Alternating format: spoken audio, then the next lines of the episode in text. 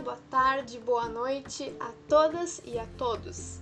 A partir de agora está iniciando uma minissérie de podcasts do Conversas Astronômicas.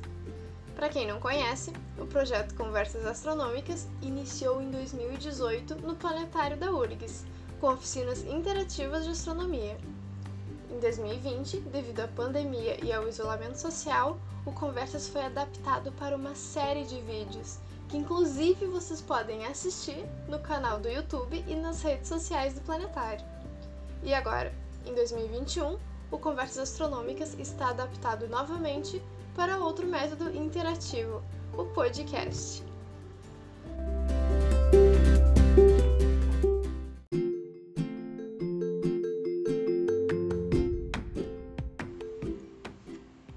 Nessa minissérie de cinco episódios, iremos discutir com vocês sobre o corpo celeste mais próximo do nosso planeta, aquele que ilumina nossas noites e também está presente durante o dia, dependendo da sua fase. Então, sem mais delongas, vamos conversar sobre a Lua. Vocês sabem qual é o nome do nosso satélite natural? Se chama Lua mesmo ou possui algum outro nome? E por que que às vezes nos referimos a ela por satélite natural e em outros momentos por lua? E a sua formação? Será que sempre esteve onde está? Será que se formou no mesmo período que a Terra? Ou a Terra atraiu gravitacionalmente? O que, que vocês acham? Pensem nisso. No episódio de hoje, vamos responder a essas perguntas. Mas vamos com calma vocês podem ter notado que em alguns momentos chamamos a Lua de Lua, em outros chamamos de satélite natural. Mas por que isso? Afinal, qual que é o nome da nossa Lua? Bom, até 1609, a humanidade conhecia apenas a Lua da Terra. Não sabíamos que existiam outros corpos celestes orbitando os demais planetas. Até que nesse mesmo ano, o astrônomo Galileu Galilei apontou uma luneta para o planeta Júpiter e observou quatro corpos celestes orbitando o planeta. Como na época o termo satélite natural não havia sido estabelecido, os astrônomos e as astrônomas passaram a se referir a esses objetos que orbitam outros planetas como luas. Então, tenham cuidado, porque usualmente chamamos os corpos celestes que orbitam outros planetas de lua, mas na verdade devemos chamá-los de satélites naturais. Então, pessoal, satélites são objetos que orbitam planetas. Existem os satélites naturais, que são corpos celestes que orbitam os planetas, e os satélites artificiais, que são os objetos feitos pelo ser humano e enviados ao espaço para orbitar os planetas. Só no planeta Terra existem mais de 6 mil satélites artificiais e alguns deles não estão mais ativados e tornaram-se lixo espacial.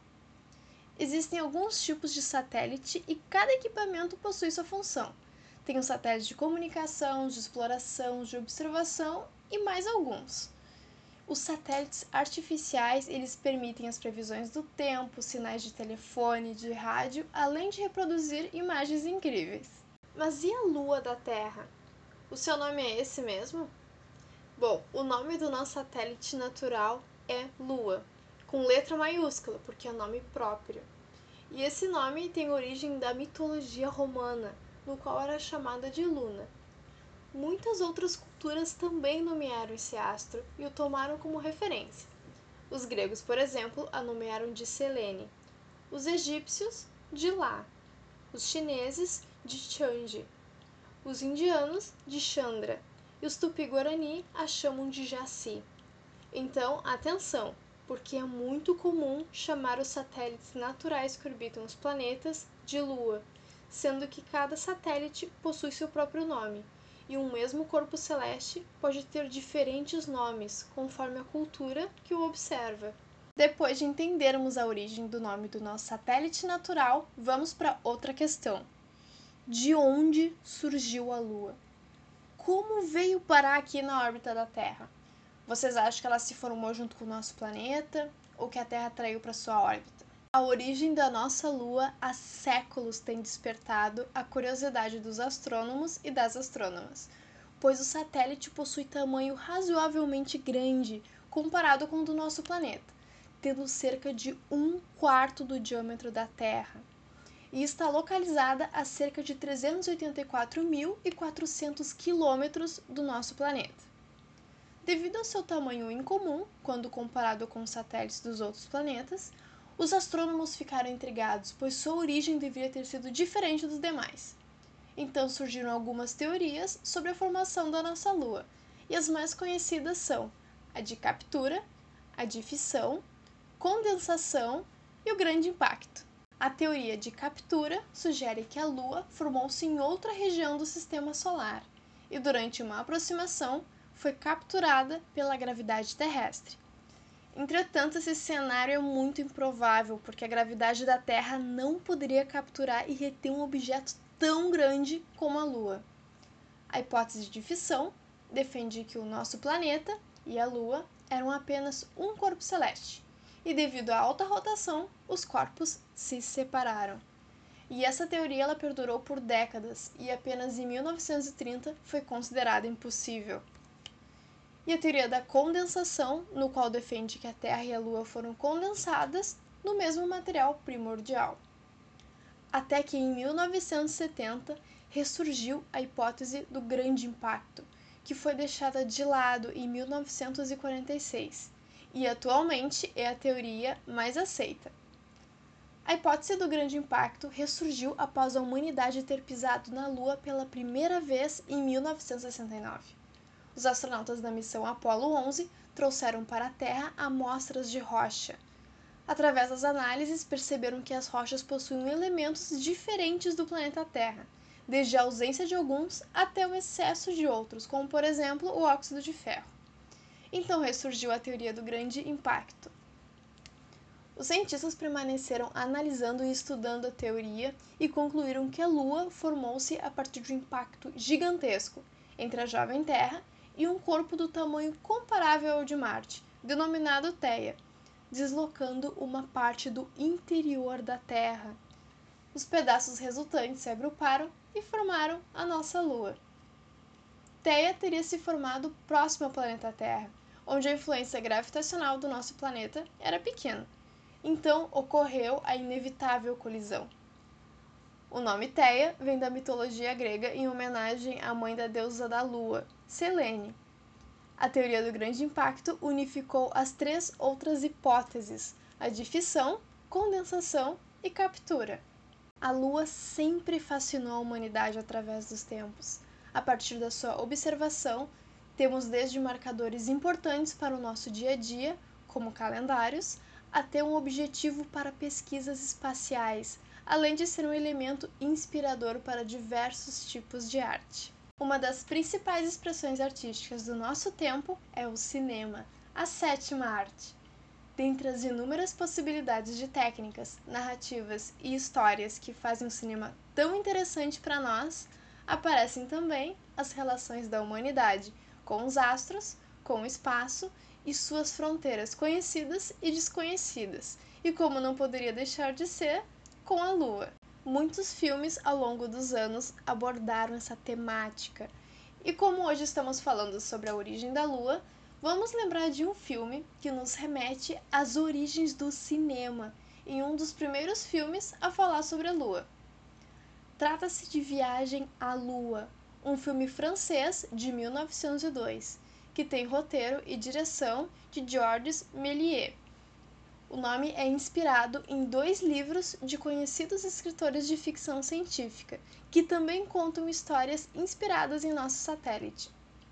O livro Da Terra à Lua, que foi publicado em 1865 por Júlio Verne, e o livro Os Primeiros Homens na Lua, publicado em 1901 por Herbert George Wells. No momento em que o cinema dava seus primeiros passos, o filme de Georges Méliès apresenta em 14 minutos a história de um grupo de astrônomos que constrói uma nave para levá-los até a Lua e as situações inesperadas que eles encontram nessa jornada, que inclui seres extraterrestres representados pela primeira vez no cinema, chamados de selenitas. Hoje, considerado um clássico, Viagem à Lua é importante para a história do cinema, pois é considerado um dos primeiros filmes de ficção científica de que se tem conhecimento.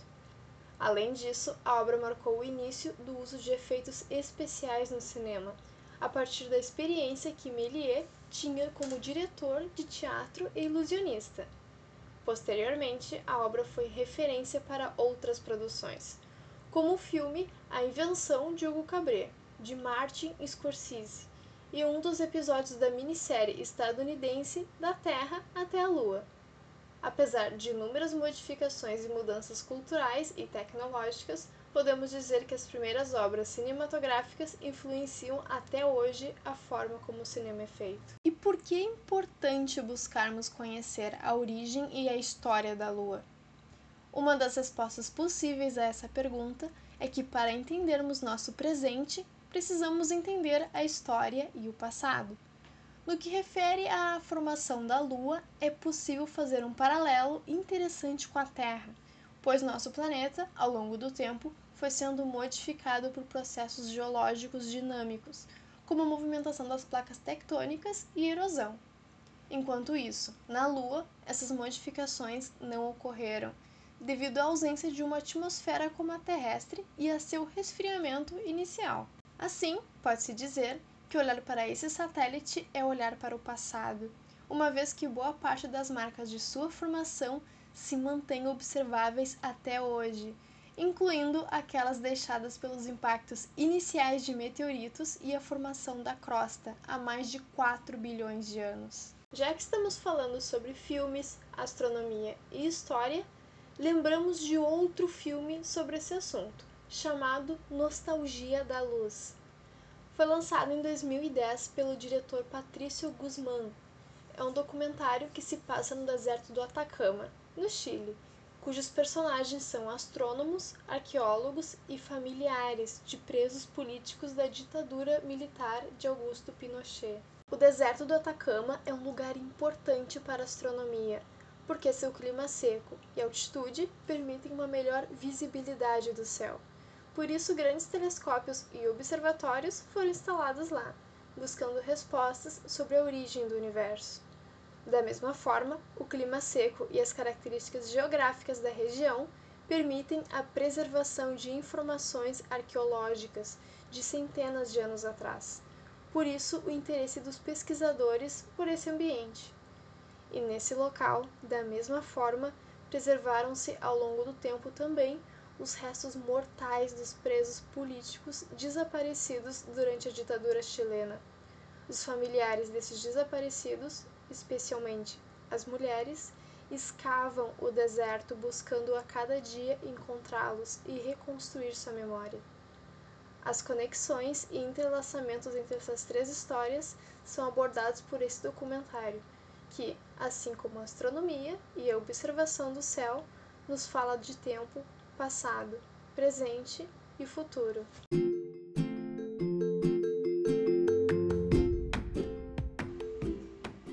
Então, no episódio de hoje, conversamos sobre a origem do nome da Lua, que vem da mitologia, e sobre a teoria mais aceita da formação do nosso satélite natural, através da colisão de Theia, que possui um tamanho comparável do planeta Marte, e da jovem Terra, os pedaços da Terra e de Teia se agruparam e formaram esse astro magnífico que podemos observar no céu. E que tal assistir aos filmes lembrados aqui e nos contar o que achou? De quais outros filmes sobre a Lua você gosta? No próximo episódio, vamos continuar falando sobre o satélite natural da Terra, mas iremos responder outras questões, como por exemplo, por que, que sempre vemos a mesma face da Lua? Existem apenas quatro fases? É verdade que a Lua está se afastando da Terra? Essas e outras questões iremos responder no próximo episódio. Obrigada por ouvir esse podcast e até a próxima!